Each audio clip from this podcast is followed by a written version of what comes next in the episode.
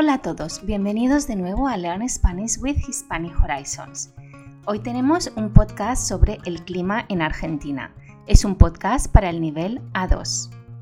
¿Qué tiempo hace? ¿Llueve mucho en tu país? ¿Hace mucho frío? ¿Hace mucho calor? ¿Cuántas estaciones hay en tu país? Hoy quiero hablarte del tiempo atmosférico de Argentina. Soy española, pero viví durante dos años en Argentina. Por eso, pude experimentar su clima que es un poco diferente del de España. Argentina es un país muy grande, de gran extensión y por tanto hay una gran diversidad en cuanto al clima. Dependiendo de la zona del país hay básicamente tres tipos de clima, cálido, templado y frío. En el norte el clima suele ser más cálido, es un clima subtropical.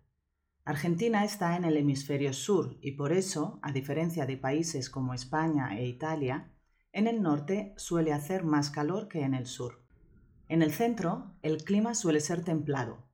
La temperatura media anual en el centro del país está en torno a los 15 grados centígrados. Buenos Aires, la capital, está en la zona centro del país. Aquí, durante todo el año, la temperatura generalmente varía de 8 grados centígrados a 28 grados centígrados y casi nunca nieva en esta ciudad. En el sur del país nos encontramos con un clima más frío.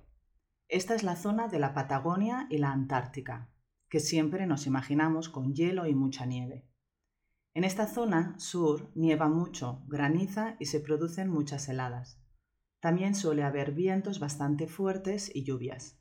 En Argentina hay cuatro estaciones muy marcadas, primavera, verano, otoño e invierno.